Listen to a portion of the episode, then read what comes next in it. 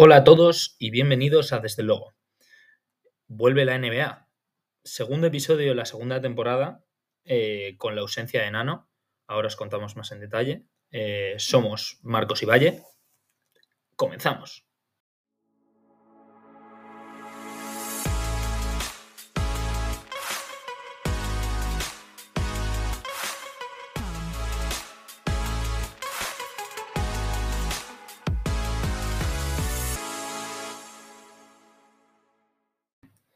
¿Qué pasa? Aquí estamos. Hola, hola, ¿cómo estamos? Otra vez yendo solitos, ¿eh? Otra vez tenemos que ir de la mano, solo tú y yo, a comentar un poquito esta primera semana, ¿no? Sí, bueno, joder, pedazo de semana. Bueno, Nano eh, está haciendo lo de Anthony Davis, ¿no? Que quiere meterse un poco en, en dinámica con, con, Anthony, con un poco ese, esa mm, regularidad ¿no? que ha seguido Anthony Davis en las últimas temporadas de estar lesionado eh, y perdiéndose muchos partidos, ¿no? Pues eh, más o menos está haciendo eso Nano, ¿no? Sí, a ver, Nano es, un, es una persona muy solidaria. Y como, como ve que su equipo, los Milwaukee Bucks, están tan fuertes, cree que, que tiene que ponerse en el papel de los que probablemente sean los peores, que son los Lakers. Pero no eran los. ¿Eh? ¿Qué ¿Qué, co-. ¿Qué- qué está ¿Qué pasando? Ah, eso, eso ya lo iremos comentando a lo largo del podcast, pero, pero la cuestión es que tenemos a Nano como e- en el Injury Report Mm. y ahí a ver cuándo decide Está sa- ahí. salir de él. La rehabilitación es un, un trabajo complicado. Sí, bueno, y además eh, está el tío dándole caña a muchas otras cosas, muchos otros proyectos, eh, entre otros retransmisiones en directo en los partidos de las finales de la NBA. ¿Qué cojones? No, hombre, no. No, bueno, pero eh, le tendremos yendo y viniendo eh, una temporada. Para que le echéis de menos un poquito. ¿sabes? Va- Sí. Vamos dando pellizquitos. Luego me toca a mí, ¿eh? Claro, vamos, vamos por turnos. pido vamos por siguiente. Las vacaciones van por turnos, claro. Y hablando de vacaciones que se han acabado, ha vuelto la NBA, chavales.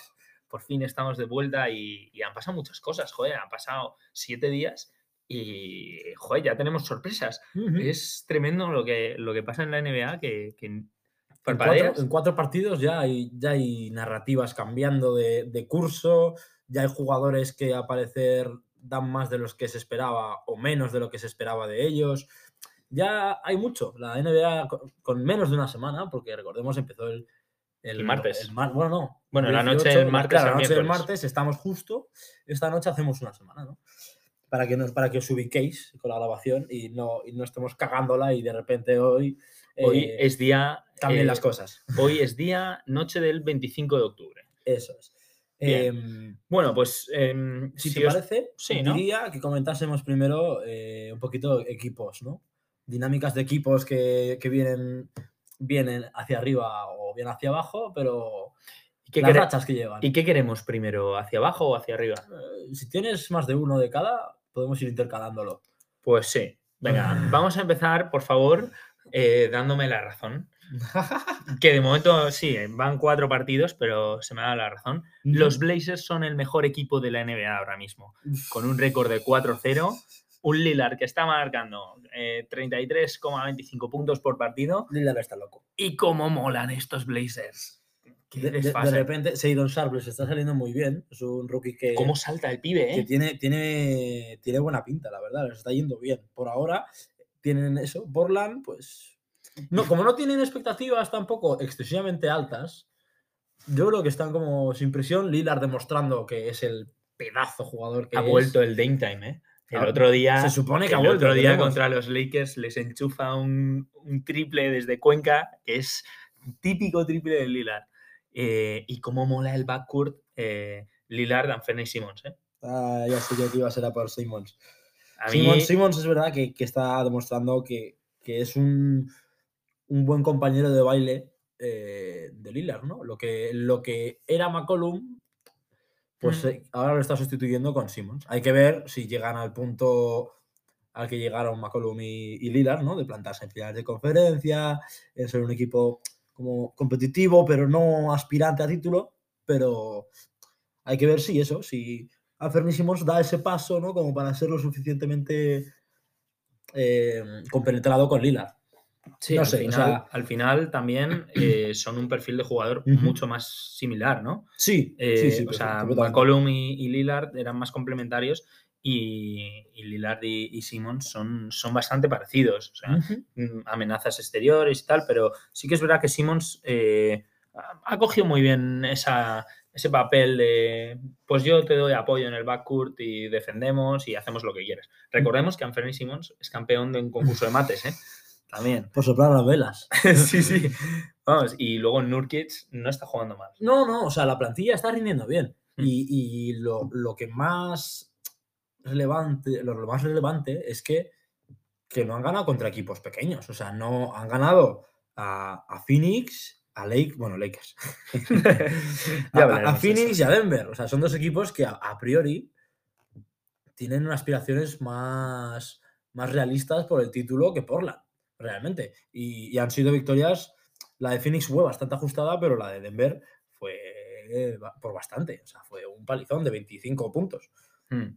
Hay que ver cómo, cómo siguen carburando estos, estos Portland Trailblazers. Y si Damian Lillard sigue a este nivel, que ya lo hemos visto en otras temporadas, manteniendo un nivel excesivamente alto durante eh, etapas de la temporada, Mm. como muy, muy, muy locas. O sea, hace, recuerdo hace un par de años, eh, un mes de, de promediar más de 40 puntos. De enchufar, ¿sabes? sí, sí, o sea, De ya, enchufarlo todo. ya marcó 41 el otro día y el tío sí que es verdad que ha preparado la, la temporada y parece un equipo bien construido. Jeremy Grant no desentona y, y bueno, parece que de momento los cambios funcionan. Cuatro partidos, re- repetimos, o sea, tampoco ha pasado mucho.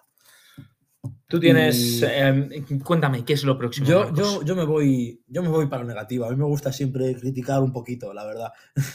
Venga, Yo soy criticón. Yo soy dime criticón. cosas. Vas a abrir el melón, ¿no? Abro el melón y lo abro con Filadelfia. Uf, fresco. Lo abro con Filadelfia porque el equipo es un equipazo Hmm.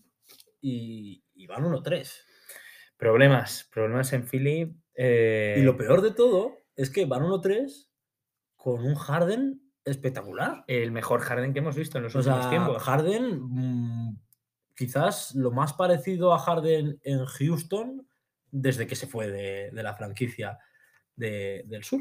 Hmm, Han jugado cuatro partidos y quizás el que peor imagen ha mostrado de Harden ha sido el más humillante que eh, a priori es la derrota contra los Spurs, que hablaremos, yo quiero hablar luego de los Spurs, em, que hizo 12-9-9 Ujú. Harden, pero y con un triple, que encima sí, sí. pero, pero que los demás partidos han, han estado rozando el triple doble. eh, o sea, está. Mola muchísimo ver a Harden ahora. Está muy bien, se le ve más, mucho más atlético, eh, mucho más explosivo. Y, y claro, o sea, sería, un, sería horrible que un equipo como Filadelfia desaprovechasen ese, ese Harden espletórico. Porque Embiid, Embiid ha empezado un Eh, poquito más ya. timidillo de lo que se espera. O sea, Embiid promedia, promedia lo que llevamos de temporada 26 puntitos, pero es que tira 21 de triple, por ejemplo, o Mm. tira 48 de field goal. O sea, se espera más de él, realmente. Sí, es un jugador que, que- que el año pasado estaba luchando por el MVP, o sea, recordémoslo. Y, y este año, o sea, lo lógico sería que llegase a ese nivel. Y con, Por lo menos. Y con un Embiid en ese nivel. Y, y si Harden mantiene lo de esta primera semana, eh, Bueno, sí, sí. O sea, lo de Harden. Filadelfia se pone muy, muy fuerte. Lo de Harden, y mira que estamos hablando de dinámicas negativas, lo de. Harden merece la pena verlo. O sea, y, y bueno, que el tío está liderando, liderando en puntos, asistencias, eh, robos y minutos.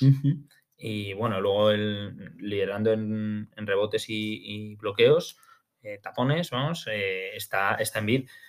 A mí me llama la atención que es verdad que han perdido tres partidos, ganaron a los Pacers eh, 120-106 el otro día con Ujú. otro, otra actuación mm, superlativa de Harden, pero Perdieron. empezaron palmando contra los Celtics y luego contra los Bucks en un partido más ajustado de lo que, de lo que bueno, o sea, al final sí, sí que es verdad que ganan 88-90, que es ajustado el resultado, pero eh, hubo momentos en los que estuvieron, mm, creo que estuvieron por delante bastante tiempo en el partido, pero los Bucks cuando se ponen a cerrarlo, Claro. lo cierran.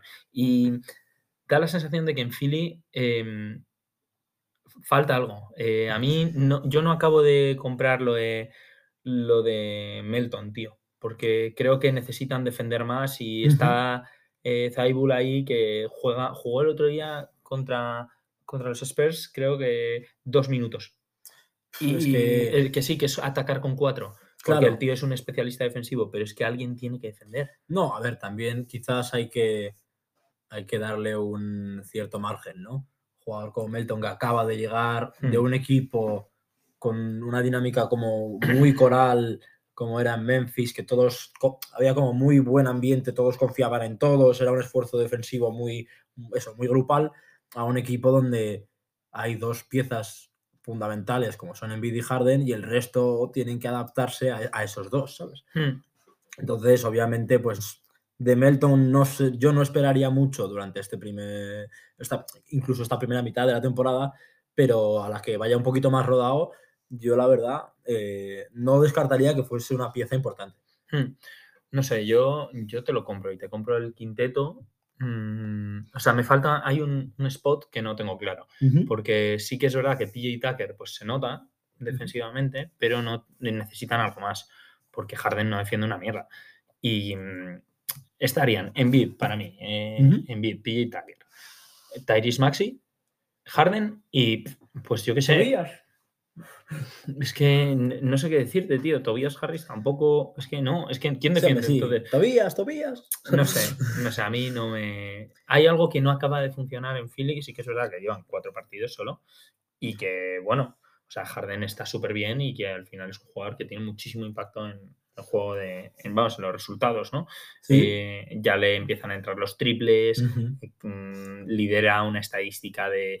de sí, eh, era dribbles eh, por partido, ya los mismos, ya como dos veces más que el resto del equipo.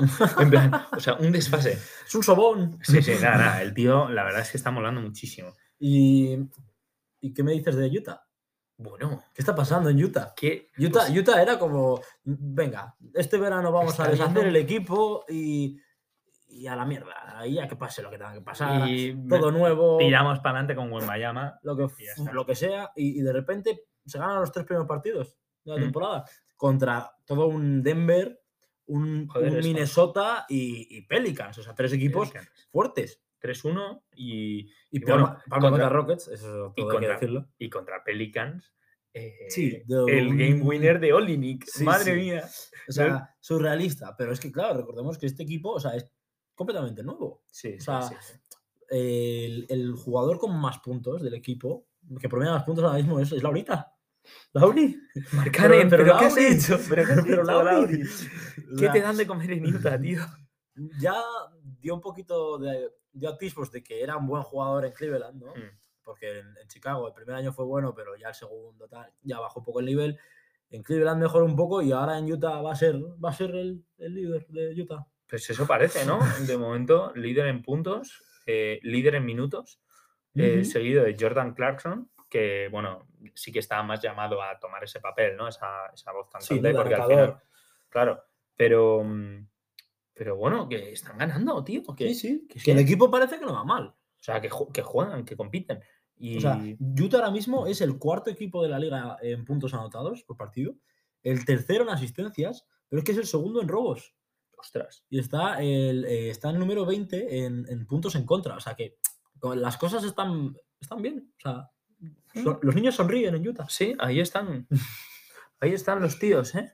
Eh, con Mike Conley, con su, con su peñita, tal, haciendo las cosas bien. Los niños sonríen. eh, Sí, eh, sí. Y hablando de gente que está haciendo las cosas bien, otra sorpresa es el San Antonio Spurs, que San también van Antonio Spurs. 3-1. El equipo de los desconocidos. Yo no me he visto nada. No he visto nada de los Es Spurs. el equipo de los desconocidos. Pero, pero no me he visto nada porque es que es un equipo que da pereza, tío. No, no conoces a nadie, o a casi nadie. O sea, está Josh Richardson, que se ha marcado un par de partidos bacanísimos. O sea, no sé exactamente qué, qué está haciendo, pero vamos, que el tío estaba ahí. Bueno, sí, sí. O sea, realmente las piezas más importantes ¿no? del quinteto, como comentamos en la guía ya, eh, son principalmente em, Keldon Johnson y, y Devin Vassell, que estaba dando un pasito adelante también, está Sí, haciendo sí, buenos sí, partidos. eh, y, uf, o sea, quiero decir, yo, es, ju- justo este equipo, si bien Utah me lo puedo creer un poco más, yo a los San Antonio Spurs no me lo creo. Ya. O sea, yo les veo que igual como mucho el primer mes es bueno, pero de ahí en adelante eh, van a decirle a Popovich los de directiva, a ver tú, que te lías, que te lías, Yo- que tú no, que tú no, no, este, este año queremos a- el primer pick.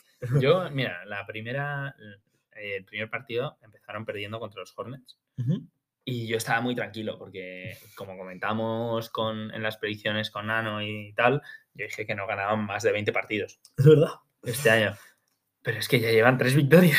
O sea, literal, em, voy a apostar todos los euros gratis que me den en Bet365 a que palman eh, los Spurs a ver si así hago algo de presión. O sea, sí, la verdad es que no parece sostenible, pero, pero bueno, después de lo de los Hornets han ganado a Pacers, eh, a Sixers y a Timberwolves, que a los Timberwolves también les ha ganado eh, Utah, algo... Minnesota. Regular está no pasando en no Minnesota, Yo ¿eh? no, le, he- no le he apuntado como racha negativa a Minnesota, pero. No, porque están salvando los muebles, van 2-2. Mm, Está como la cosa un poco diciendo, hemos hecho bien Mm. trayendo a Gobert. O sea, es la pieza que tenía que encajar con Towns. Eh, ah, De repente, eh, D'Angelo Russell no está jugando mal. de repente, es verdad, no está jugando a un nivel, está jugando a un nivel, pues eso.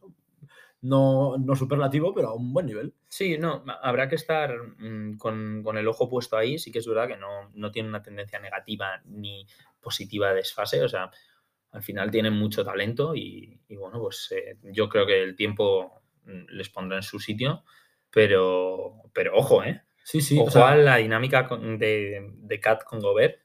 Porque no, hay, no hay todavía rumores de, de movimientos en el mercado, porque obviamente es muy pronto, pero donde ya sí que los hay, mm, bueno, Es- vas a abrir el melón. voy a abrir el melón porque es que es un melón que hay que abrir. O sea, eh, Los Ángeles Lakers, por favor, te lo digo.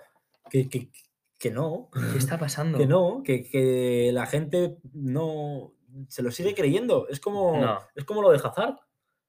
Pasa el verano y todos. Sí, este es, este es. Y El fichaje es Hazard. el fichaje, pues. Y Westbrook no mete una todavía, claro, el y pasa ¿eh? exactamente pues lo mismo. Empieza el año y dices, Muy mal. pero ¿cómo han hecho para colárnosla otra vez? muy malas Con la misma plantilla, o sea, con el mismo eh, núcleo de plantilla. Lamentable, ¿eh? Vi el otro día eh, una estadística que, bueno, varias. Es que ya sabes cómo es Twitter. Three pointers this season. Buddy Hield lleva nueve. Sí. Lakers starters and LeBron llevan nueve triples, tío. Ostras, chaval. O sea, pero que es un jodido desfase. O sea, no meten una de lejos el otro día O sea, que contra solo, solo- solo enchufa a LeBron y el resto nadie. Y, pero es descarado. O sea, el otro día estaba abierto Anthony Davis contra los Blazers y Nurkic. Ay, lo de Nurkic. Nurkic está ahí y dice, si no la va a meter. tira, tira, Ni payaso. siquiera se acerca a defender y tira un melón. Que le da la esquina del tablero. Hmm, Luego en, e- en ese partido iban por delante al final del partido y de repente salen de un tiempo muerto. Westbrook pilla la bola, tal. eh, Beverly hace una especie de aclarado raro que mm, de repente no tiene defensor encima y se tira el ladrillo. Y ves, la, la escena es Sí, sí. brutal de LeBron diciendo, ¿qué cojones está haciendo este O tío? sea, es, es lamentable porque sigue habiendo una falta tremenda de química. O sea, son jugadores, eh, tanto hablamos de los tres grandes, ¿no? Westbrook, Davis y LeBron, son jugadores que tienen una, una capacidad para llevar al equipo a las espaldas que lo han demostrado durante toda su carrera. O sea, Davis quizás en, menos, me- en menor medida, pero Westbrook en muchos equipos en los que ha estado ha sido líder, ha conseguido que el equipo funcione. em, LeBron, ¿qué, qué decir de LeBron? Em, pero, Joder, un estrellón de la NBA, Exacto. el puto rey. O sea, Claro, claro. Eh, entonces, se han juntado y, no funciona. Y se han vuelto a... Y encima, el año pasado recibieron muchísimas críticas y, la carga de presión con la que empezaban esta temporada era muy, muy, muy grande. Y es que, pues no pueden con ella. O sea, por lo menos, sobre todo, o sea, me parece muy indicativo Westbrook el, el nivel tan bajo de, de, ataque. O sea, ofensivamente es un jugador que, pues, que, mucho y que ahora es nefasto. Mm, Y no es Pero ya es un tema más de confianza. Es que parece confianza. Es que ya no, no se sabe qué le pasa a Westbrook. Porque, tío, o sea, no puede ser ese bajón de rendimiento que, Mm. que en Washington no lo hizo mal. No, Y de repente llega a Lakers y es como que la presión le puede o, o que literal, mm, pues ya O sea- mm, va a cobrar y a eh, a Bueno, veremos, veremos si canchas. cobra, porque visto lo visto, ya en el mercado le, le vienen, se vienen diciendo cosas Mm, como que los Pacers igual entraban en un traspaso, mm. que los Pacers al final es un equipo que a priori esta temporada eh, buscaría tener un pick alto en el draft, es decir, eh, no le importaría perder muchos partidos. eh, y podría ir a por Westbrook, pero Pero bueno, es que el contrato de Westbrook termina en junio. claro, Entonces, igual eh, te renta tener eh, a un tío como Westbrook en un equipo que igual esté peleando por play-in, tal, que, que bueno, hasta junio, y luego ya en junio te lo quitas, liberas mogollón de masa salarial y puedes hacer cosas con eso, ¿no? Sí, sí. O sea, el, pero es que a mí me parece. Una, hubo una imagen en el, el final del partido contra Portland que sube con la pelota a Westbrook. Queda como un minuto y medio y van. Bueno, o menos incluso, en menos de un minuto más o menos. Y van uno arriba. Y Westbrook se tira un, un tiro de media distancia Sí, con, antes. posesión, justo, con Un posesión por ladrillo, delante. un y- ladrillo, y- tío. y, es que es, es- es ridículo. O sea, Y que- la posesión y, que entra canasta, y tío. que Que, sigue siendo una bestia atléticamente hablando. Y que encima ni LeBron ni Anthony Davis habían llegado todavía para plantar el ataque y tener una posesión larga. ¿Sabes? Que si vas ganando, pues agotas. Es como No que sé. es como todo mal. O Mm, sea, eh, ya, no, ya no defienden bien porque eh, Patrick Beverly lleva eh, casi más faltas que puntos. Eh, yo qué sé, Looney Walker no da la talla. y luego que no enchufan ninguna desde fuera. Se tiró un triple LeBron desde el logo que no tocó ni que aro. no tocó ni aro, pero que está desesperado y que llevan tres partidos. O sea, y los, tres los seis primeros partidos de los Lakers son que ya han pasado tres: Warriors, Clippers, Blazers, pero es que ahora le quedan los Nuggets, los Timberwolves y los Nuggets otra vez. Se les va a hacer muy cuesta es arriba, que, ¿eh? o sea, ojo a este primer partido con, Con- con- sí, sí. contra los Nuggets, porque que tampoco es un equipo que esté carburando demasiado, eh, Denver, pero. Sí, pero que es que los Lakers están muchísimo peor. O sea, una victoria para los Lakers es, las la necesitan como agua en el desierto. O sea, y hacerlo contra Denver sería muy positivo para la dinámica del grupo. mm, Pero, pero es que no te vale con una única victoria. Tú eres No. un- tienes a LeBron James, Anthony Davis y Russell Westbrook. O sea, por el- la categoría de las estrellas que tienes en tu equipo, el nivel que, tiene, que te deberías dar es muchísimo mayor Sobre el papel sí, sobre pero, el papel. pero claro, parece claro. que Westbrook sobre el papel lo que tiene son un mogollón de ladrillos Sí, sí, desde luego. y que se los va a tirar todos hasta el final y que ah, lo que parecía en pretemporada em, un foco de esperanza eh, sigue siendo el mismo panorama desolador de la temporada pasada. Es decir, joder, es que aquí o las mete LeBron o no las mete nadie, porque Anthony Davis no está dando el nivel de segunda espada em, y Darwin Ham Mm. mm, pues ya está en un tiroteo, pues ahora que, que Le demuestre viene, que, le viene otro. que demuestre que no siente la presión, macho, porque eh, la verdad es que no tiene nada buena pinta lo de los Lakers. Sí, este año. sí. Pero bueno, aparte de, de dinámicas de equipos, lo bueno que tiene la NBA es que también hay, mucha, hay muchos nombres propios, ¿no? Entonces, eh, me gustaría que por lo menos me dijeras un par de nombres de que han arrancado en la temporada. No te digo con únicamente de- como desde el punto de vista de que puedan ser MVPs, porque obviamente hay unos cuantos, hay que comentar, pero que, que te hayan llamado la atención. Joder, es que son nombres que, que a todo el mundo le habrán llamado la atención, yo creo. O sea, para mí lo de Jamorant. eh, Sigue siendo escandaloso. Pero no para, tío. O sea, ahora si quieres mm, indagamos un poco más. Eh, pero a mí ya Morant me parece que está arriba, arriba este año. Y luego, A ver, o sea, como ha empezado Luka Doncic. ha empezado muy bien Doncic también, pero es verdad que ya Morant ha empezado a un nivel tan loco que, que se ve imposible que continúe de esta forma.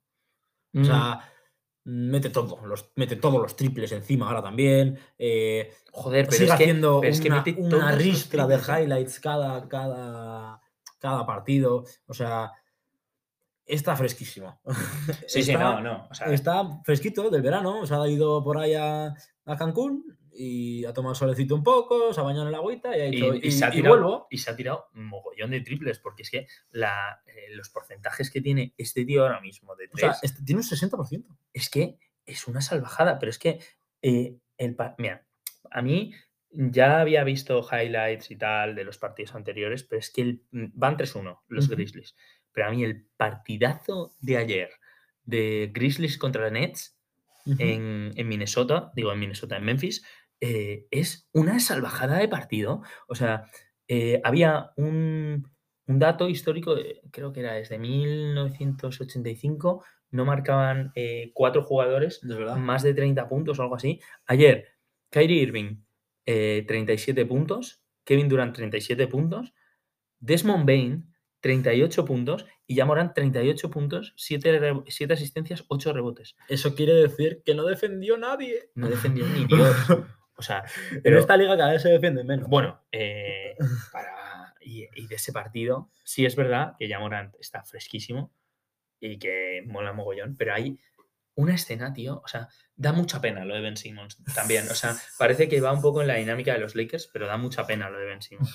Eh, no está, o sea, es como que está jugando literalmente a ponerse en medio de la gente que va a defender a Kyrie Irving y a Kevin Durant. O sea, coge la bola y en ningún momento mira canasta, no, no penetra el tío, simplemente hace un circulito, tal, espera que venga Kyrie o Kevin, tal, Bueno, a mí- y se a la mí- pasa y tal. A mí me parece que hay que darle un poquito de, de cancha a esta Hay vez. que darle, yo creo que sí, que el tío tiene que volver a pillar un poco de dinámica y tal. Pero hay una, es una imagen ayer súper curiosa de mm, Ben Simmons, bueno, eh, que em, Ja Morant con la bola que la sacan de fondo y la deja rodar hasta el medio del campo, ¿no?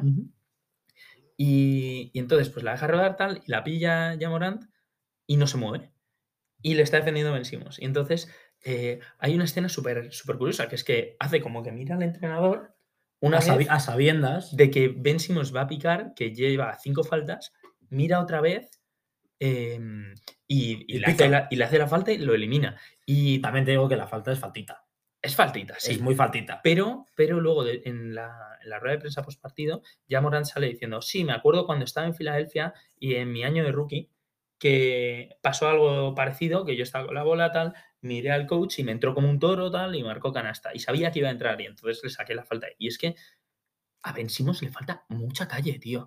O sea, los partidos que, que, ha, que ha Ha tenido tiempo para irse a la calle, ¿eh? Sí, sí, pero nada, le falta muchísima calle a Ben Simmons. No sé, pero bueno, mm, ya Morant está muy fresco. Mira, mirad partidos de Memphis porque están jugando muy bien.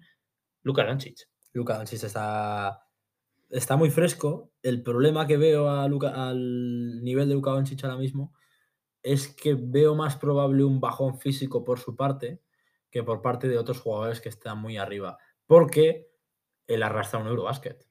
O sea, él arrastra un verano con más carga de, de- baloncesto a un nivel competitivo alto eh, que, los, que los otros candidatos al MVP, ¿sabes? Bueno, pero a ver, ahí hay dos cosas, ¿no? El Eurobasket te lo tienes que preparar también. Entonces, em, quizás puede ser el año, puede salir por dos partes, ¿no? Por la que tú comentas de un bajón físico o porque pueda ser la temporada en la que Doncic esté mejor preparado físicamente de la historia. Tienes que asumir un Eurobasket y eh, toda una temporada de NBA. Yo no creo que lo haya dejado un poco al azar, en plan, bueno, pues a ver cómo llego. No, obviamente habrá llegado mucho mejor físicamente de cómo llegó. En forma. Sí, en forma, que la temporada pasada llegó, llegó recordete, Sí. por ejemplo. O sea, sí, o sea, esta temporada parece que, que se lo está tomando en serio desde el minuto uno. Eh, a mí me gustaría también Sí, coméntame. mencionar eh, a Jason Tatum. Ojito. Porque Jason Tatum es un jugador que ya en los playoffs del año pasado, que lo comentamos aquí, eh, había, dio un golpe en la mesa, ¿no? Hmm. Y se convirtió y, y liderando el equipo, un equipo que obviamente todo le salía muy bien, pero liderándolo él, lo- llegó a las finales de la NBA. Y este año ha empezado sin, sin quitar el pie del acelerador en ningún momento. Nada, nada, con total continuidad a, a lo del año pasado.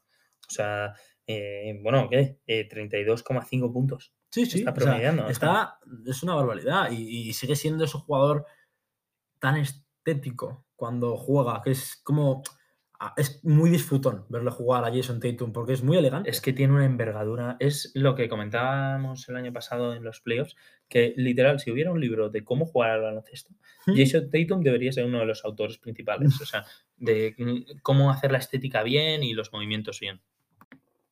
Bueno, pero sí, o sea, es buenísimo Jason Tatum. Ujú. Pero también otro que es buenísimo y que ha entrado literal como el pie de la cenicienta en el, za- en el zapato de cristal es Donovan Mitchell, tío. Uf, ¿Cómo está liderando en, en Cleveland?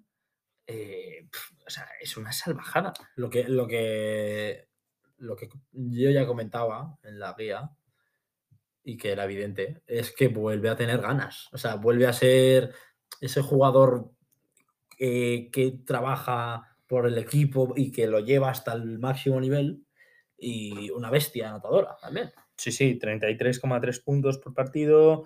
eh, y vamos, o sea, el tío jugando casi todo, Sí, sí, y ti- y 38 tirando, minutos. tira- tirando bien. O sea, Donovan Mitchell ha entrado muy bien en Cleveland. Era lo que se esperaba de él, porque es un jugador, como ya, como, como ya comentábamos, muy, muy bueno.